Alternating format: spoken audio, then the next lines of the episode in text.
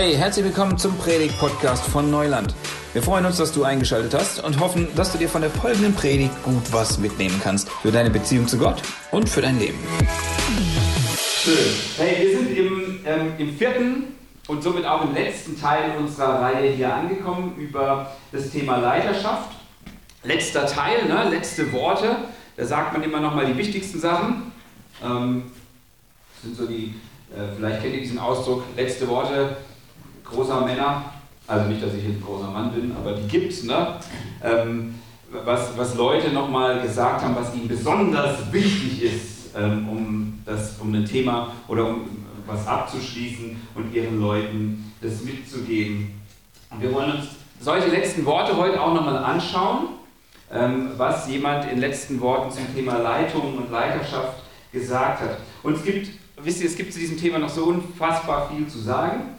Ähm, und trotzdem hoffe ich, dass ihr euch aus diesen vier Einheiten, die wir da jetzt hatten, echt was mitnehmen konntet, dass ihr, dass ihr das seht, auch wenn ihr jetzt nicht dieses Label Leiter oder sonst irgendwas tragt, dass ihr eigentlich immer in Verantwortung auch steht, andere zu prägen. Wir alle haben Einfluss aufeinander und auf andere Menschen um uns herum. Und ähm, wir können diesen Einfluss bewusst gut gestalten. Wir können ja auch bewusst schlecht gestalten. Wir können da auch planlos reingehen und dann ist es immer so ein bisschen die Frage, was bei rauskommt. Und ich möchte euch dazu ermutigen, dass ihr eben darüber nachdenkt, wo habe ich denn diesen Einfluss und ähm, wie, wie, gestalte ich diesen Einfluss, den ich habe? Und wie kann dadurch auch in meinem Umfeld irgendwie ein Stück weit Leben entstehen? Und auf der anderen Seite wollten wir aber mit dieser Predigtreihe auch dieses Thema von Leiterschaft innerhalb von Neuland begleiten ne? und erklären, wie unser Verständnis hier von Leiterschaft ist, sodass wir da alle auf einem gemeinsamen Level sind und, und auch eine Idee davon haben, hey, wie, wie soll es hier eigentlich laufen und was ist unser, was ist unser Denken über, über Leitung. Und ich möchte mit euch heute abschließend noch über diesen Aspekt von gesunder Balance von Leitern sprechen. Dass da eine gesunde Balance ist in, in diesem Thema, wo du vielleicht auch Verantwortung für andere übernimmst, wo du schon in Verantwortung stehst, dass es, dass es gesund ist einfach. Ne? Dass wir hier eine gesunde Leitung haben, aber auch bei dir daheim, in deiner Familie oder in der Arbeit, wo du auch stehst, dass es, dass es eine gesunde Balance ist. Wisst ihr, wir leben in einer Welt oder in, äh, in einer Zeit des Überproduktivismus, okay? Es ist quasi eine Kultur des Produktivismus. Und das im negativen Sinne gesehen, weil alles, was wir tun, muss optimiert werden und alles muss verbessert werden und alles muss verschnellert werden und wir wollen immer mehr und noch mehr Aktivitäten in unseren sowieso schon total überfüllten Alltag gestopft bekommen und dann ziehen wir uns halt nochmal hier ein YouTube-Video rein, weil wir denken, ah, der hat jetzt den Trick und wenn ich das lerne, dann kann ich auf einmal nochmal doppelt so viel schaffen, wie ich eh schon mache. Und ähm, wisst ihr, wenn ihr auf, auf YouTube mal dieses Thema Produktivität eingebt, da werdet ihr erschlagen mit Videos. Ähm, und aus eigener, teilweise auch leidvoller Erfahrung kann ich euch sagen, ihr könnt euch auch vollkommen da drin verlieren. Ne, weil du schaust dir ein Video an und daneben hast du schon wieder 20 neue Vorschläge mit ähm, Tipps wie irgendwie oder Titeln wie 17 Tipps, um als Gründer die Produktivität zu steigern. Wow, 17 Tipps, ey, gib dir das mal. Das ist ja schon alleine. Muss erstmal 17 Tipps äh, um, umsetzen, aber dann kommen ja schon wieder die nächsten Videos. Ja? Produktivität auf Autopilot, nie wieder aufschieben. Oh, das wäre nice, ne? Effizienz und Effektivität steigern, mehr Produktivität. Ja, das wünschen wir uns. Oder hier auch mit der IVD-Methode gewaltige Produktivität erreichen in vier Schritten. Klingt, klingt mega, ne? Also Produktivität ist in unserer Zeit sowas wie ein Götze, ein falscher Gott, den wir anbeten und den wir huldigen. Ähm, und du dienst ihm und du betest ihn an und deine To-Do-Liste ist dabei sowas wie deine Liturgie, die du durchspielst. Ja? Also Liturgie ist so der Gottesdienstablauf und das ist deine To-Do-Liste. Und das, und das ist tatsächlich einfach wie ein echter Gottesdienst. 24-7, ja? Das ist nicht nur, dass du mal so Sonntag oder vielleicht Montag morgens zwei Stunden hier nimmst und sagst, okay, jetzt bin ich mal wirklich produktiv, ähm, sondern das geht die ganze Woche durch. Bam, bam, bam. Sieben Tage. Du musst produktiv sein. Ähm, und, und das ist ja auch die Idee von, von richtigem Gottesdienst, den Paulus bringt. Ne? der sagt, hey, dein Gottesdienst ist nicht, dass du hier morgens drin sitzt, sondern dein Gottesdienst, der ist 24-7. Der ist jeden Tag, ja, die ganze Zeit feierst du Gottesdienst. Und die Frage ist jetzt einfach, wer ist dein Gott? Ne? Und das geht so schnell, dass die Produktivität unser Gott wird. Und dann startest du schon so, ja, wenn ihr euch da so ein bisschen auskennt in der Szene, dann gibt es die perfekte Morgenroutine. Das ist so eines der Schlagwörter, ja. Also ich starte meinen, meinen Tag schon sowas von durchgetrimmt, minutiös. Und ich weiß genau, wann ich welchen Eiweißdrink zu mir nehmen muss. Und, und wenn du das alles richtig machst, ja, also wenn du deinem Gott gut gedient hast, dann belohnt er dich mit einem guten Gefühl. Dann fühlst du dich produktiv, ne? fühl dich gut, wow, ich bin wer, ich habe was geschafft, ne? ich stelle was dar in dieser Welt. Aber wehe dir, du hörst nicht auf deinen Gott. Wehe dir, du schaffst es eben nicht. Wow, dann, dann, dann geht es dir schlecht, weil dann bist du ein Versager, dann hast du versagt und dann bist du eben niemand. Und das Opfer dieses Produktivismus und dieses, wir, wir können das eher einen Lifestyle nennen, weil ich sehe auch Christsein als einen Lifestyle an. Ja? Das heißt, ich, ich lerne, Jesus nachzufolgen, auch indem ich mir gewisse Dinge zu eigen mache und die so ein Stück weit zu einer Routine auch in meinem Leben werden. Das heißt, es ist ein Lifestyle in großem Maße. Und der Lifestyle dieses Produktivismus, der fordert natürlich seine Opfer. Der bringt dir, ähm, wenn du es richtig machst, vielleicht ein gutes Gefühl kurzzeitig. Aber was er dir langfristig sehr häufig bringt, ist eben ähm, Erschöpfung. Burnout, Depression, Ermüdungserscheinungen. Und es ist einfach eine Zeit, in der wir leben, wo du dich überall hin umguckst und es ist allgegenwärtig, also überall klappen Leute zusammen. Und wahrscheinlich habt ihr auch eure Leute im Bekanntenkreis, mindestens einer, der schon durch einen Burnout gegangen ist oder vielleicht gerade drin steckt oder in irgendeiner äh, Depression ist. Und dieser Trend, Leute, der macht auch vor Christen keinen Halt. Es ist nicht so, dass wir irgendwie so dieses Zeichen auf unserer Stirn haben und dann sagt der Produktivismus, okay, den darf ich nicht anfassen. Nein, du kannst da genauso reintappen. Und es gibt unzählige Stories, gerade auch von Leitern, die ausgebrannt in der Ecke sitzen und nicht mehr auf die Beine kommen.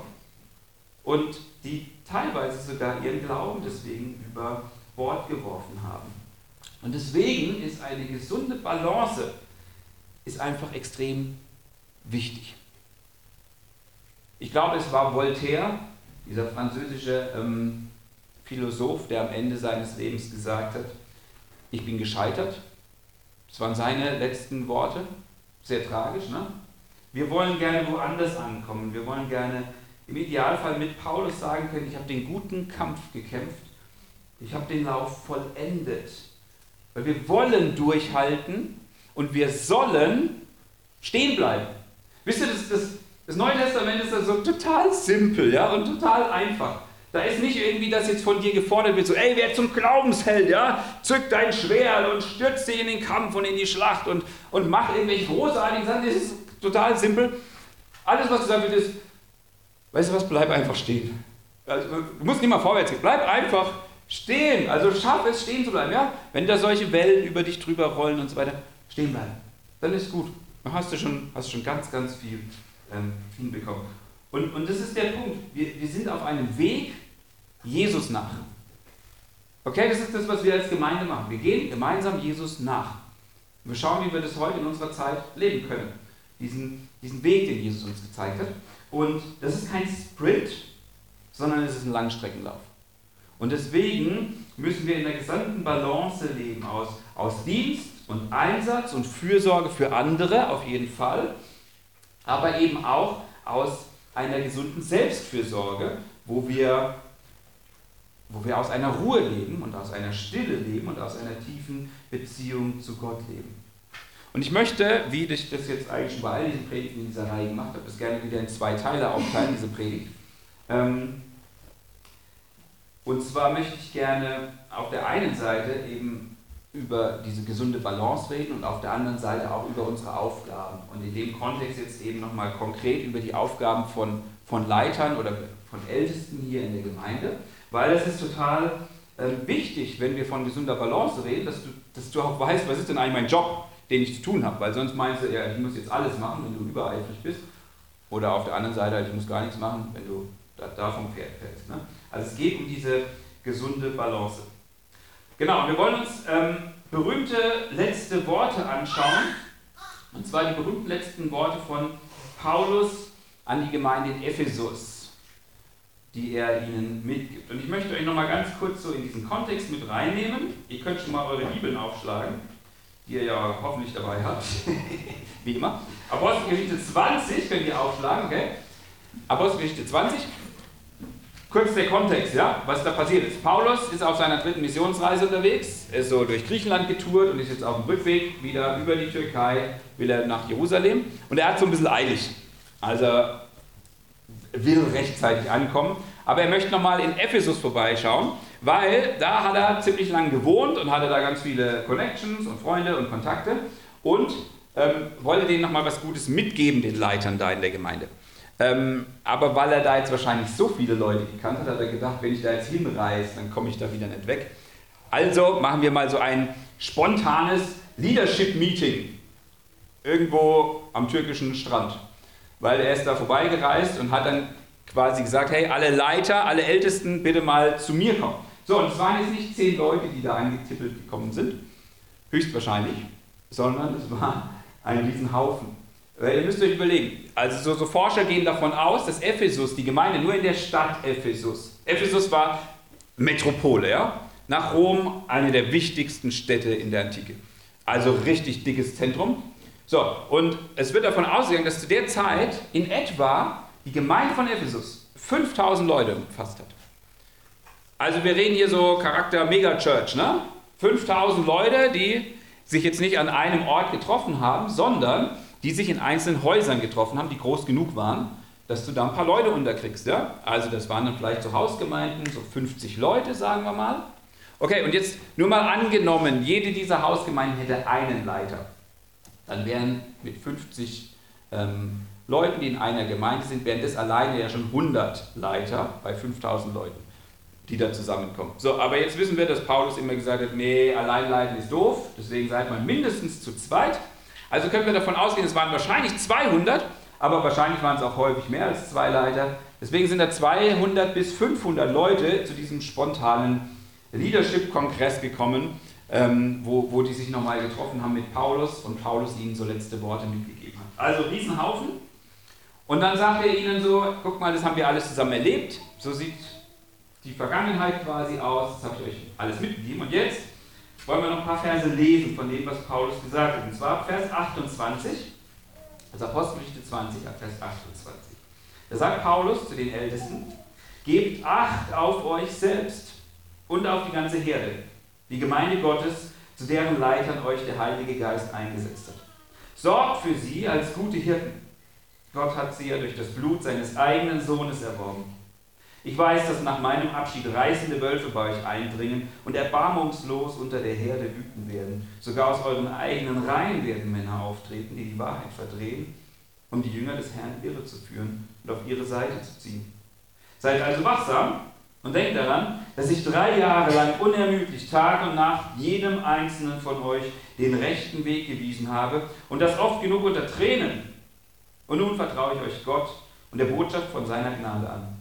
Diese Botschaft hat die Macht, euch im Glauben zu festigen, sodass ihr zusammen mit allen anderen, die zu Gottes heiligem Volk gehören, das ewige Erbe erhaltet. Da steckt mega, mega viel drin in dem, was Paulus hier sagt. Und ihr müsst euch vorstellen, das war wahrscheinlich die Zusammenfassung, die Lukas uns hier gibt. Ne? Also dieses Meeting ging nicht nur fünf Minuten, ähm, aber das war so die, die, die, Kernbotschaft von dem, was Paulus ähm, gesagt hat. Und wir wollen uns jetzt, obwohl da so viel drin ist, nur auf zwei Aspekte äh, uns anschauen. Eigentlich nur den ersten Satz anschauen. Der reicht schon, ja? Da heißt es, ähm, gebt Acht auf euch selbst und auf die ganze Herde, die Gemeinde Gottes. Also passt auf euch selbst auf und passt auf die Herde Gottes auf. Und interessanterweise schreibt er relativ das Gleiche auch seinem geistlichen Ziehsohn Timotheus, der, guess what, auch in Ephesus geleitet hat. Er war wahrscheinlich so ein bisschen einer, der nochmal so eine Supervisor-Funktion vielleicht inne hatte. Ähm, er schreibt, Paulus schreibt dem Timotheus, gib Acht auf dich selbst, genau der gleiche Aspekt, ne? gib Acht auf dich selbst und auf das, was du lehrst. Halte dich treu an all diese Anweisungen. Wenn du das tust, wirst du sowohl dich selbst retten, als auch die, die auf dich hören. Und das ist interessant, dass das so seine, in Anführungsstrichen, letzten Anweisungen an Leiter sind, an Älteste sind, Das ist das, was ihm echt am Herzen lag. Und diesen, diesen zweiten Aspekt, den würden wir erwarten, ne? so pass auf die Gemeinde auf, ja? Das ist klar, ja? Irgendwie so, hey, gebt Gas und komm, entwickelt da was und macht was und hängt euch rein und das soll wachsen, das soll blühen und. Aber der erste Aspekt, gib Acht auf dich selbst. Das ist erstmal so ein bisschen, uh, okay, interessant.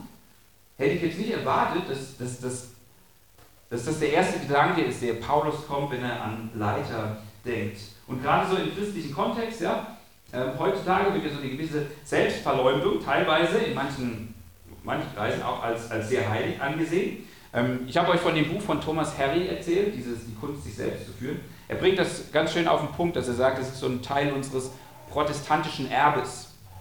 Ja, das ist das, was durch den Protestantismus ähm, zu uns gekommen ist. Wir müssen uns den Himmel nicht mehr verdienen, den bekommen wir aus Gnade. Aber wir müssen beweisen, dass wir es wert sind, gerettet geworden zu sein. Also es ist so ein bisschen nach hinten verschoben einfach. Und ähm, das Mantra, das dann durch diesen Protestantismus gekommen ist, ist, sei fleißig und verleumde dich selbst. Ja, also gib Vollgas und denk nicht an dich. Ähm, und so ticken wir dann, einige von uns, auch ganz häufig. Ja? Das ist dienen, dienen und dienen und immer mehr dienen. Ja? Weil das ist ja das ist unsere heilige Aufgabe, dazu sind wir schließlich berufen worden. Und das macht man als guter Christ. Und wenn du dann noch zusätzlich von dieser Produktivitätskultur geprägt bist, dann bekommst du noch so deine, deine regelmäßigen Produktivitätshacks, ja, wie du noch mehr in weniger Zeit schaffen kannst. Und irgendwann macht so PAM! Und dann hat es geknallt und dann ist wieder jemand ausgebrannt. Und ich finde das finde das echt erschreckend. Ähm, ich habe da Angst davor. Ich habe zwei Freunde, junge Christen, die, die sind in jungen Jahren ausgebrannt. In ihren 20ern. Und die waren voll on fire, ne? Ey, überall dabei gewesen. Und überall mitgemacht und überall gedient. Und irgendwann hat es Knall gemacht. Und dann sind sie tatsächlich in der Ecke und die machen erstmal gar nichts. Und zwar richtig lang.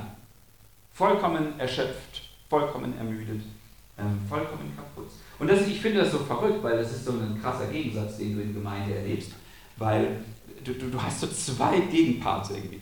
Und wir wollen lernen, die gesunde Mitte zu finden. Ja? Wenn ihr euch daran erinnert, diesen Graph, den ähm, Christian uns das letzte Mal aufgemalt hat, mit, ähm, mit diesen verschiedenen ähm, Gemeindekulturen, dann gab es ja auch ähm, diese Egalkultur.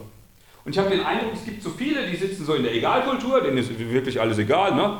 keine Beziehung und mit einbringen tue ich mich auch nicht, weil ey, es ist Sonntagmorgens hier sitzt, ist ja wohl Dienst genug oder was. Ähm, und dann gibt es dieses andere Extrem, ähm, die, die packen an, wo es nur geht und die bringen sich ein und die reiben sich auf und du musst, du musst sagen, das ist schon fast zu überall, wo sie dabei sind, wo du sagst, wow, mach, mach mal langsam. Ähm, also verausgab dich nicht. Ne? Und das sind diese beiden Extremen und, und wir wollen das in einer gesunden Balance hinbekommen. Ähm, das ist hier das Stichwort. Und diese Balance, die Paulus hier vorgibt, die wollen wir uns jetzt genauer anschauen, nämlich diese zwei Aspekte von gib Acht auf dich selbst und gib Acht auf die Herde. Und wir starten einfach mit dem zweiten Aspekt, weil der ist irgendwie der näherliegende. Ne? Den hätten wir jetzt erwartet, so gib Acht auf die Herde. Ähm, scheint so dieses naheliegende Ding zu sein, ja, also mach deinen Job als Leiter und mach das gut. Und die Frage ist dann natürlich, was ist denn eigentlich der Job des Leiters? Was, was hat er denn zu tun? Und wir sind jetzt einmal mehr mitten in unseren Prägungen drin. Ja? Wir haben da schon drüber geredet. Je nachdem, wo du herkommst, ob du überhaupt keinen Background mit Kirche hast und, und vielleicht sagst, es sind eh alles total die seltsamen Vögel, die da etwas leiten. Oder ob du, ob du einen kirchlichen Background hast oder vielleicht auch so ein Pastorensystem hast. Also du bringst so deine Erwartungen mit und denkst, so müssen die das machen und wenn die das nicht so machen, dann sind die doof. Oder sind wenigstens nicht gut. Ähm, wir haben da schon drüber gesprochen. Ähm, ich will euch noch auf einen Aspekt hinweisen. So. Wisst ihr, es ist ja nur, das sind die Erwartungen, die von außen an Leiter getragen werden. Und vielleicht erinnert ihr euch noch an vor zweimal den perfekten Pastor. Ja? Vielleicht sind es ja tatsächlich deine Erwartungen, wo du meinst, ja, das, also ich finde das eigentlich gar nicht lustig, sondern das denke ich eigentlich, dass, dass sie so sein soll. Ähm, aber das ist ja nur der eine Satz an Erwartungen. Jeder Leiter, jeder, der in Leitungsfunktion ist, der hat noch seine eigenen Erwartungen an sich.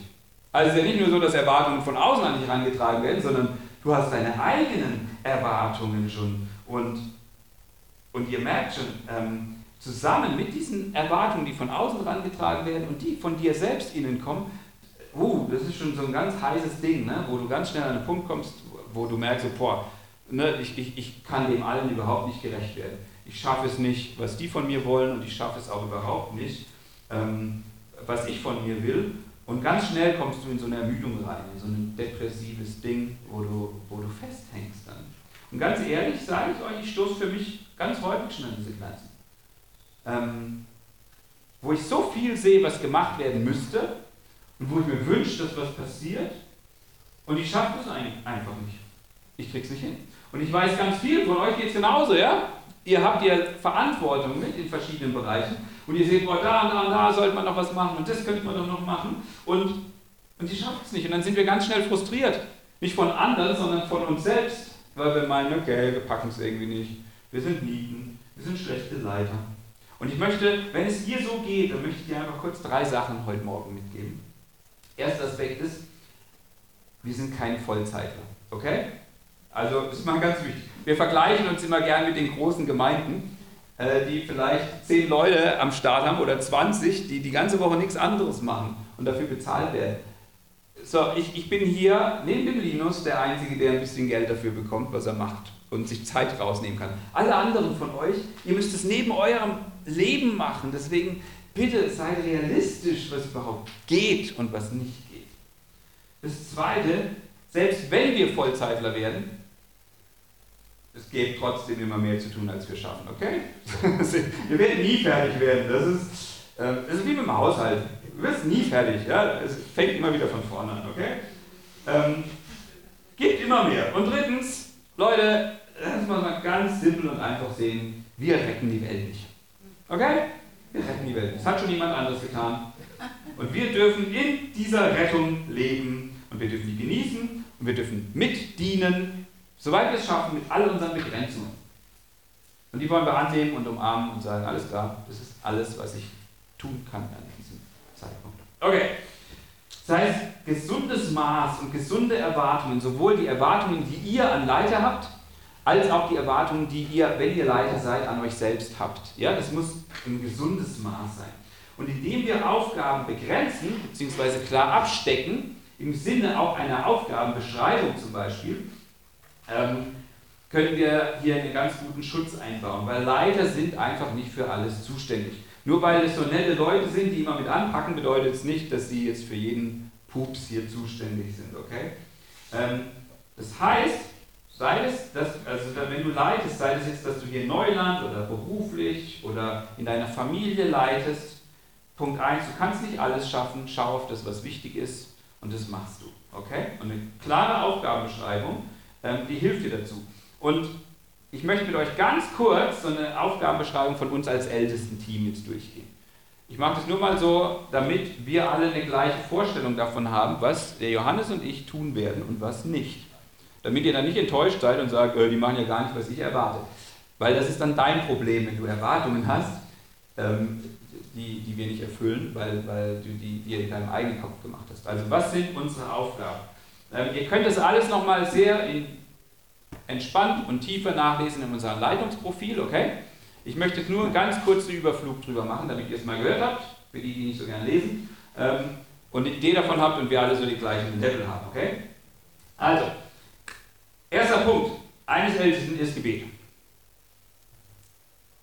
Das ist eine der Haupt Hauptaufgaben von Ältesten, ist beten. Und vielleicht denkst du, das ist ja wohl voll lame. Ich meine, hallo? Beten kann ja wohl jeder. Ja, absolut. Herzliche Einladung Freitag und Montagmorgens in unsere Gebetskreise. Und ansonsten bete voll mit für, für die Gemeinde, bete mit hier für die Region, bete mit, dass sich hier was passiert, dass was entsteht, dass es weiter wächst. Voll. Wir sind davon überzeugt, ganz tief davon überzeugt, dass Gott der Handelnde ist und dass wir von ihm abhängig sind. Okay? Gebet ist nicht alles, heißt es, aber ohne Gebet ist alles nichts. Und deswegen suchen wir Gott in seiner Gnade und das wollen wir als Leiter ernst nehmen. Und das geht sowohl die Ältesten an, das geht sowohl alle Teamleiter an. Wir wollen das Leiter beten, weil das ist eine der ersten Aufgaben. Ähm, Und das wird auch deine Hauptaufgabe sein, wenn du Familie hast. Dann, sollte das deine Priorität sein, dass du kontinuierlich für deine Liebe betest. Ja, für deinen Partner, für deine Kinder, dass du sie immer wieder vor Gott bringst, für sie betest. Wisst ihr, wir sind so begrenzt. Wir denken immer, wir müssen tun und tun und tun. Gott ist unbegrenzt und er lädt uns ein und sagt, hey, frag doch mich. Ich bin da, ich helfe euch. Also es ist diese Einladung. Und in dem Sinne ist es die Aufgabe von Ältesten, dass sie ganz nah dran sind an Gott. Dass sie, dass sie ihn suchen, beständig suchen, dass sie ihn fragen, dass sie auf ihn hören, die Gemeinde vor ihn bringen, für die Gemeinde auch beten. Da geht es so um dieses Suchen nach, nach Gottes Willen auch, um Vision, um zu schauen, was ist denn jetzt gerade dran für uns als Gemeinde. An Ideen mangelt es nicht, okay? Es ist nicht so, dass uns langweilig ist und wir denken so, hm, was könnte man denn mal Neues machen als. Es ist mehr dieses Abwägen, alles klar. Aus all diesen Ideen, die wir machen könnten, was ist dran? Was, wo, wo merken wir, dass Gott uns vielleicht den Weg führt und wir den gehen sollen? Genau. Also, und zu diesem Aspekt vom Gebet ist ein weiterer Aspekt auch noch sehr spannend, auch im Jakobusbrief zu finden, nämlich dieser Aspekt des Krankengebets. Älteste haben den Job, mit und für kranke Gemeindeglieder zu beten. Okay? Also, und Petrus nennt Gebet als eine der Hauptaufgaben von geistlicher Leiterschaft. Also, erste Aufgabe Gebet, zweite Aufgabe ist Lehre. Älteste sind für die Lehre innerhalb der Gemeinde zuständig. Ähm, das heißt nicht, dass sie die besten Prediger sein müssen. Das heißt auch nicht, dass sie jedes theologische Konzept bis ins Detail verstanden haben müssen. Aber sie legen fest, was gepredigt wird innerhalb der Gemeinde und wie wir mit Glaubensfragen umgehen. Okay? Wir legen nicht fest, was du persönlich für dich glaubst. Das darfst du gerne machen, wie du, wie, wie du willst. Aber was wir als Gemeinde als richtig ansehen und als verbindlich auch ansehen, ähm, das wird hier festgelegt.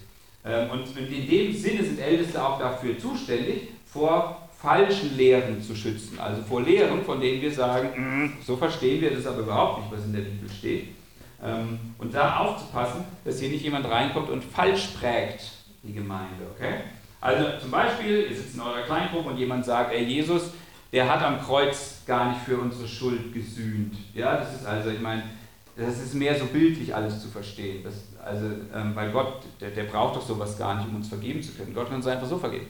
Ja, ist gerade so ein gängiger Trend. Ähm, so, jetzt ist natürlich zunächst mal der Hauskreis oder Kleingruppenleiter gefragt, die sagen, äh, nö, stopp mal, falsch. Aber es gibt auch definitiv Punkte und Sachen, wo, wo du dann halt auch mal als Kleingruppenleiter gefragt bist und sagst, äh, keine Ahnung. Genau, da sollten die Ältesten mit eintreten und ähm, helfen und schauen, dass hier ihr Lehre im Endeffekt rausgehalten wird und auch der ihr Lehrer rausgehalten wird. Okay? Also, dass die Gemeinde gut geprägt wird und da auch so einen Schutz erlebt. Dritter Aspekt ist für mich einer der größten. Wir haben das schon drüber gesprochen, das vorletzte Mal Vorbild sein. Ähm, das ist für mich einer der Hauptaspekte von Leidenschaft. Also, wenn nicht der größte. Vorbild sein für die Gemeinde. Für mich ist das Bild, wir gehen als Gemeinde einen Weg entlang. Wir gehen einen Weg, den Jesus uns gewiesen hat. Und wenn ihr mal mit einer Gruppe unterwegs wart, dann merkt ihr, wie, wie, wie Kaugummi-mäßig das oft ist. Ne?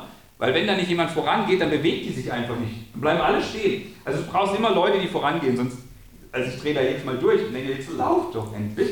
Also müssen immer welche vorangehen. Ähm, und das ist in, in diesem Sinne das, was Älteste auch machen. Sie gehen voran, indem sie Niemals, ich sage es nochmal, okay, wenn ihr es nochmal nachhören wollt, hört euch das vorletzte Mal an. Niemals fehlerfrei. Okay, erwartet es nicht. Aber irgendwie doch mit dieser Hingabe, mit dieser Liebe zu Gott und zu Jesus und zu Menschen, dass sie sagen, okay, wir wollen irgendwie das Leben, was wir da verstanden haben und wollen es vorbildlich auch leben, sodass wir als ganze Gemeinde zusammen diesen Weg immer mehr gehen ähm, und immer mehr in diese Reife reinkommen, zu der Jesus uns. Genau. Vierter Aspekt ist Hirte sein. Ein Hirte, ja, das ist so ein ganz häufig gebrauchtes Bild, wenn ihr in der Bibel lest, für Leiterschaft ähm, wird da ganz oft das, das Bild des Hirten gebraucht. Also ein Hirte, der pflegt seine Herde und ernährt sie und er schützt sie und er führt sie. Es sind ganz viele Aspekte, die da so zusammenkommen. Und er guckt nach guten Wiesen und nach Wasser und er kümmert sich um die Lahmen, Schafe. Also so alles in allem, dass es einfach der Herde gut geht. Und da, wo zwei Schafe mal sich so ein bisschen bocken, ne, irgendwie mit den Köpfen die ganze Zeit gegeneinander rennen, da versuchen die dann auch ein bisschen zu vermitteln und Frieden reinzubringen, sodass die Herde sich nicht gegenseitig auffrisst. Genau, also das ist so der Gedanke eines, eines Hirten auch, ne, dieses Umfeld schaffen. So, und als letzten Punkt noch, ähm, die finanzielle Verantwortung die liegt auch noch bei den Ältesten. Das heißt auch nicht, dass die Ältesten alles spenden, sondern die Frage ist, wie gehen wir mit dem Geld um, was wir zur Verfügung haben, wie gehen wir mit Ressourcen um, die wir zur Verfügung haben, ähm, was machen wir damit. Genau, also das war jetzt ein ganz schneller Überflug. Ihr habt es auch nochmal in eurem kleinen Handout bekommen. Ähm, das heißt, somit habt ihr mal eine realistische Vorstellung davon, mit was ihr in Zukunft zum Johann zu mir kommen dürft. Das heißt, wenn jetzt, ähm, um mal ein Beispiel von einem Freund zu bringen, eine Lampe hier oben nicht funktioniert, dann bitte kommt nicht zu mir, weil ich habe damit nichts zu tun. Kommt zu dem, der sich hier drum kümmert, dass das alles läuft. Und das ist genau der nächste Aspekt, weil vielleicht denkst du jetzt, das sind ja alles ganz nette Punkte, aber hier passiert doch viel, viel mehr außenrum. Wer macht denn bitte schön den Rest? so, willkommen im Team, liebe Freunde. Wer kümmert sich um den Rest? Ähm, Teil des Hirtendienstes ist es, dass wir sagen, hey, wir, wir lagern ja auf, auf schönen Wiesen, ja, also nehmt mal diesen Psalm 23 als Beispiel, so dieses Bild vom, vom Hirten, der so auf saftige Wiesen und schöne Wasserbäche und alles ist toll. Ähm, und darum geht's. Und im Idealfall vermehrt sich die Herde ja dann auch. Ne? Nicht nur natürlich, sondern auch, dass irgendwie von außen noch Schafe dazukommen. Und das heißt, wir brauchen mehr Raum, wir ziehen weiter und dadurch, dass wir wachsen, brauchen wir auch neue Hirten. Also wir brauchen die ganze Zeit Hirten, die da mitarbeiten. Und, und die Leute, die da mitarbeiten, nochmal zusätzlich, das sind unsere Teamleiter. Und Teamleiter werden im Neuen Testament als, als Diakone bezeichnet. Okay, das ist da dieses Wort, das einfach bedeutet Diener oder Helfer oder Mitarbeiter. Ähm, in unserem Kontext jetzt sind es Teamleiter. Und ich möchte euch ganz kurz mit reinnehmen, wie unser Wunsch von Neuland so aussieht, so strukturmäßig. Ähm, und ich habe euch hier so eine kleines, äh, kleine Visualisierung mitgebracht. Also unser Wunsch von Neuland, der sieht jetzt nicht so aus, dass das total hierarchisch alles aufgezogen ist, ja, und aha, das ist hier die Befehlslinie und so weiter, sondern wir drehen uns als, als Gemeinde, als Neuland Church eigentlich um diesen Punkt, dass wir sagen, wir sind gemeinsam unterwegs auf dem Weg von Jesus. Das ist unser Zentrum. Das ist das, was wir, was, wo wir hinwollen, was wir machen wollen. Also Jesus ist im Zentrum und wir folgen ihm nach, okay? Und darum soll sich eigentlich alles drehen. Und jetzt haben wir innerhalb von Neuland ganz viele unterschiedliche Arbeitsbereiche. Also sei es hier der Gottesdienst, diejenigen, die hier mitarbeiten, wissen, wie viele Leute hier vor zehn schon die ganze Zeit rumwuseln und alles so schön machen und da ist eine Band, die vorher übt und ähm, da werden Pläne geschrieben und Essen organisiert und später Essen ausgeteilt. Also es sind ganz viele Aufgaben. Das ist ein Bereich. Es gibt äh, unsere Kinder- und Jugendarbeit, da passiert ganz viel. Es gibt die Kleingruppen, es ist so ein Anfang wieder von Männer- und Frauenarbeit, die losgeht. Und dann seht ihr noch so leere Kreise. Vielleicht kommen in Zukunft auch noch weitere Arbeitsbereiche dazu, ähm, je nachdem, was wir schaffen. Und all diese Bereiche werden von Teamleitern geführt, also von sogenannten Diakonen. Ne? Und was es eigentlich in großem Maße auch der, der Auftrag jetzt ist von uns als ältesten Team, ist immer wieder diese Teamleiter und diese Teams nah an diese Vision zu binden und zu sagen, so, hey, das ist, das ist das, was wir machen wollen. Wir wollen zusammen Jesus auf seinem Weg folgen. Darum geht es, okay? Da wollen wir hinkommen, das ist unser Ziel. Ähm, und so, dass, dass im Endeffekt am besten jetzt nicht irgendwie Kleingruppen sich ähm, verselbstständigen und sagen, oh, wir gehen jetzt mal unseren eigenen Weg. Nee, wir wollen nah an diesem Weg von Jesus dranbleiben und diesen Weg miteinander gehen. Und das ist so ein bisschen unser Gedanke ähm, von Gemeinde, wie wir Gemeinde leben wollen. Und dann merkt ihr schon, dass es eigentlich darum geht, dass wir als Älteste euch unterstützen wollen, dass ihr euren Dienst gut tun könnt sodass die Gemeinde aufgebaut wird, weil Älteste alleine können das überhaupt nicht, okay? Sondern es braucht jeden Einzelnen von uns dazu, dass jeder seine Verantwortung übernimmt und sich mit einbringt und schaut, okay, wo kann ich mit anpacken? Und dann kommen Älteste oder Leiter immer hinten dran und fragen, alles klar, wie läuft es denn in deiner Aufgabe? Geht es? Was brauchst du denn? Wie können wir dich unterstützen? Was, ja, wo, wo hakt oder sowas? Also das ist so unsere Idee von Gemeinde. Okay? Und das war jetzt im Endeffekt dieser zweite Teil von Paulus letzten Worte an die Ältesten von Ephesus. Dieser Aspekt von gebt Acht auf die Herde, also passt da gut drauf auf. Und den restlichen, die restliche Zeit möchte ich gerne nochmal mit euch diesen ersten Teil anschauen.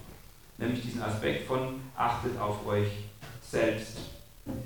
Achtet auf euch selbst. Und es ist wirklich seltsam, ich weiß nicht, ob ihr da drüber gestolpert seid schon mal, dieses, dieses Thema achtet auf euch selbst, weil vielleicht denkst du erstmal, hm, eigentlich klingt es nicht besonders christlich und es klingt nicht so arg fromm irgendwie, ne, weil ich soll zuerst auf mich selbst achten, das kann ja ganz schnell egoistisch sein irgendwie. Ähm, ja, ich sollte die anderen höher achten als mich selbst und ich soll mich doch selbst verleugnen und mein Kreuz auf mich nehmen und sterben und so weiter. Und jetzt kommt hier so eine Ansage. Also wie, wie, wie kriegen wir das so zusammen? Und wisst ihr, natürlich müssen wir darauf aufpassen, dass dieses Thema Selbstfürsorge nicht irgendwie zu so einer Ego-Nummer wird und missbraucht wird, ähm, sodass du nur noch in so einem Egoismus, in so einem Hedonismus lebst, wo du sagst, ah, mein eigenes Glück ist das Wichtigste und äh, alles andere ist dem untergeordnet. Ja, also wenn du in die Schiene reingehst, dann, äh, dann ist es nicht gesund.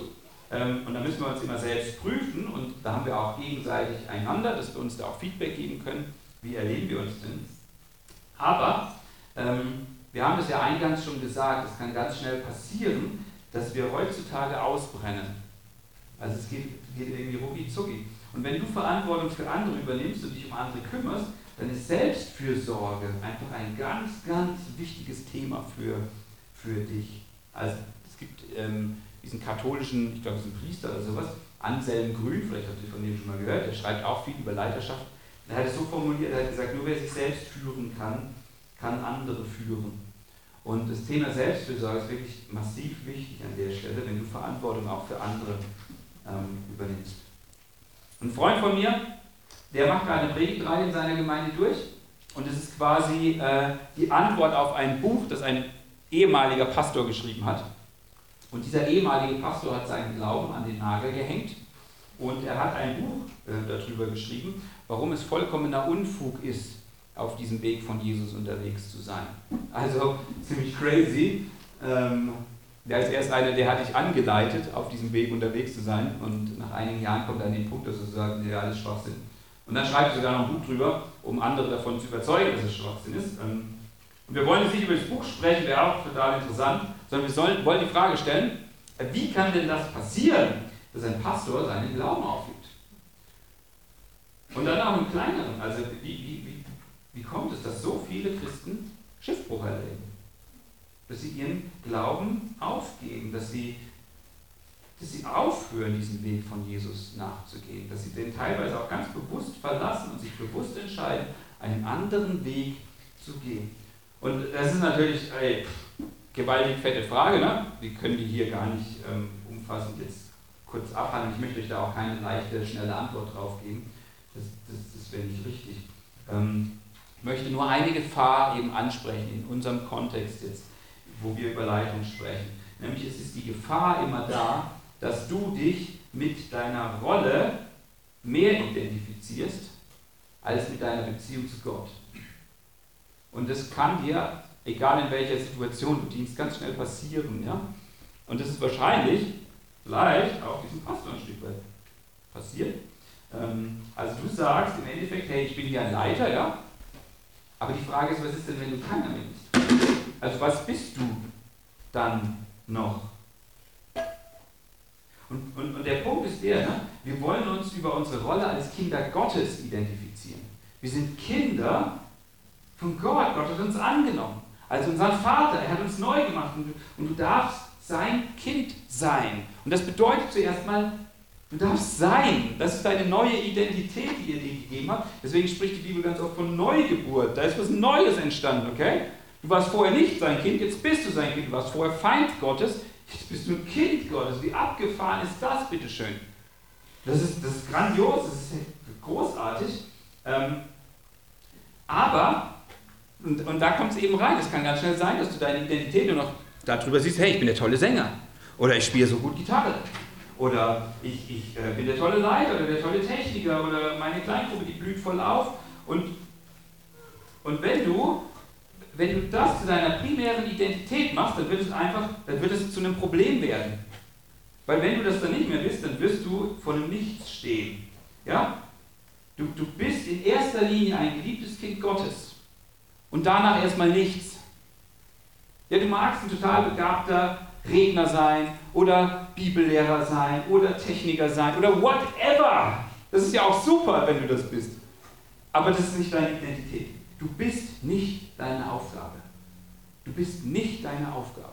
Verwechsel das nie. Und das Problem beginnt an der Stelle, an der du dich ähm, nicht mehr über deine Beziehung zu Gott identifizierst, sondern über deine Leistung. Ja, was du alles schaffst und wie viel du schaffst und was unter deiner Leitung alles Tolles passiert. Und wenn es dann eben nicht mehr passiert oder nicht mehr so läuft, wie du es dir denkst, dann gehen die Selbstzweifel los oder jemand kritisiert deine Arbeit, ja, und du verstehst es gleich als Kritik an deiner Person. Und dann wird es zu einem Problem. Und ich möchte euch hierzu einen wichtigen Punkt nennen. Deine Bühne darf nie größer sein als dein Charakter. Okay? Deine Bühne darf nie größer sein als dein Charakter. Das heißt, das, wo du Einfluss hast, das sollte nie größer sein als das, was du innerlich darstellst. Und das ist ein riesen fettes Problem für uns heute, weil jeder kann sich heute seine eigene Bühne schaffen. Ja, du hast dein Handy und du hast Social Media Accounts und du schaffst dir deine Bühne und du schaffst dir deine Follower und du bist davon abhängig, was sie über dich denken und was sie über dich sagen, dass du regelmäßig ihnen was gibst. Und auch in diesem ähm, Influencer-Dasein sind schon so unzählig Leute ausgebrannt, die einfach sagen, ich, ich schaffe es nicht mehr, ich ertrage es nicht mehr, ich komme dem nicht mehr hinterher. Und wenn dein Charakter damit nicht klarkommst, weil du dich davon abhängig machst, dann wird das früher oder später zum Crash führen. Das passiert. Und das, das ist in unserem christlichen Bereich kein Ticken anders, okay? Deswegen, deine Bühne darf nie größer sein als dein Charakter. Und deswegen Selbstfürsorge.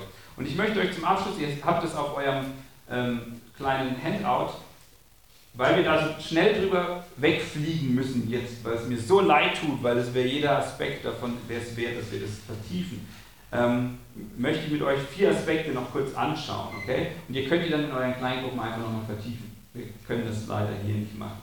Ähm, Selbstfürsorge stellt so diese wichtige Frage, wie kann ich mein eigenes Leben gut pflegen? Und ihr seht in dieser Fragestellung schon, es geht hier gar nicht darum, wie kann ich mein eigenes geistliches Leben gut ähm, pflegen, sondern es geht um einen ganzheitlichen Ansatz, okay? Weil wir sind nun mal ganzheitliche Wesen. Ähm, deswegen wollen wir nicht das eine irgendwie rausziehen. Und deswegen möchte ich mit euch diese vier Aspekte ansprechen. Der erste davon ist geistliche Selbstfürsorge. Da geht es tatsächlich um dieses Geistliche, okay?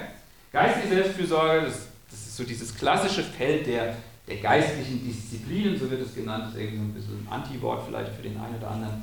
Aber es geht eigentlich um Dinge wie, wie Gebet, wie Bibellesen, wie dieses tiefe Nachdenken über Gottes Wort, ja? meditieren darüber. Du hast so einen Vers und du kaufst den einfach mal auf dem Spaziergang, einfach immer und immer wieder durch den Kopf und, und denkst drüber nach.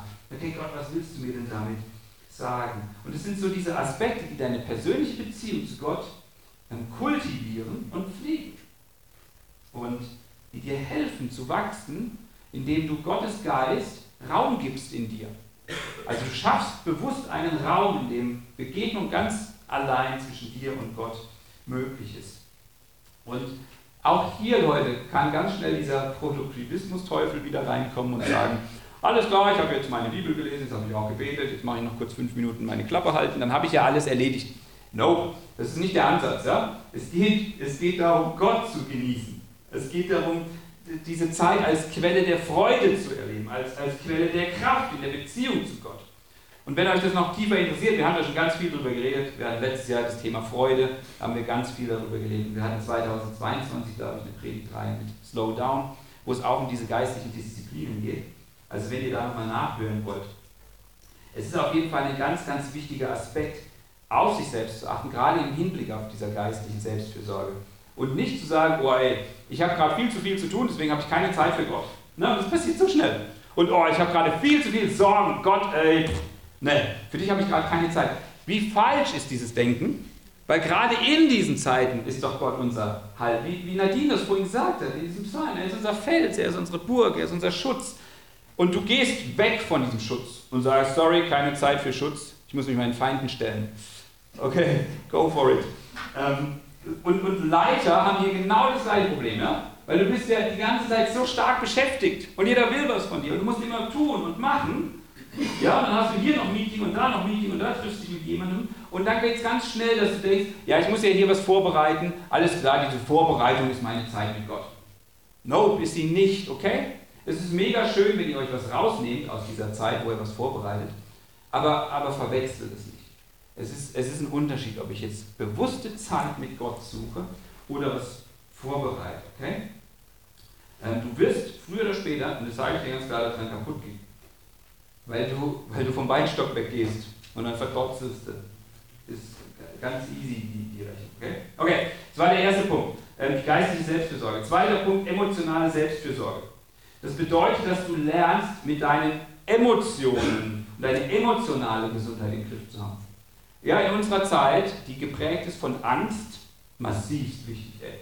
Massivst wichtig. Also warum empfinde ich, wie ich empfinde? Du musst lernen, mit Stress und mit Angst und mit anderen emotionalen Herausforderungen gesund umzugehen. Dieses Selbst, weißt du, ich sage einfach so, wenn ich, ich schätze einfach mal, ist jetzt eine böse Schätzung, aber wenn ich 80% von euch fragen würde, wie geht's dir? Na, dann wird so ganz fränkisch kommen, was Joe?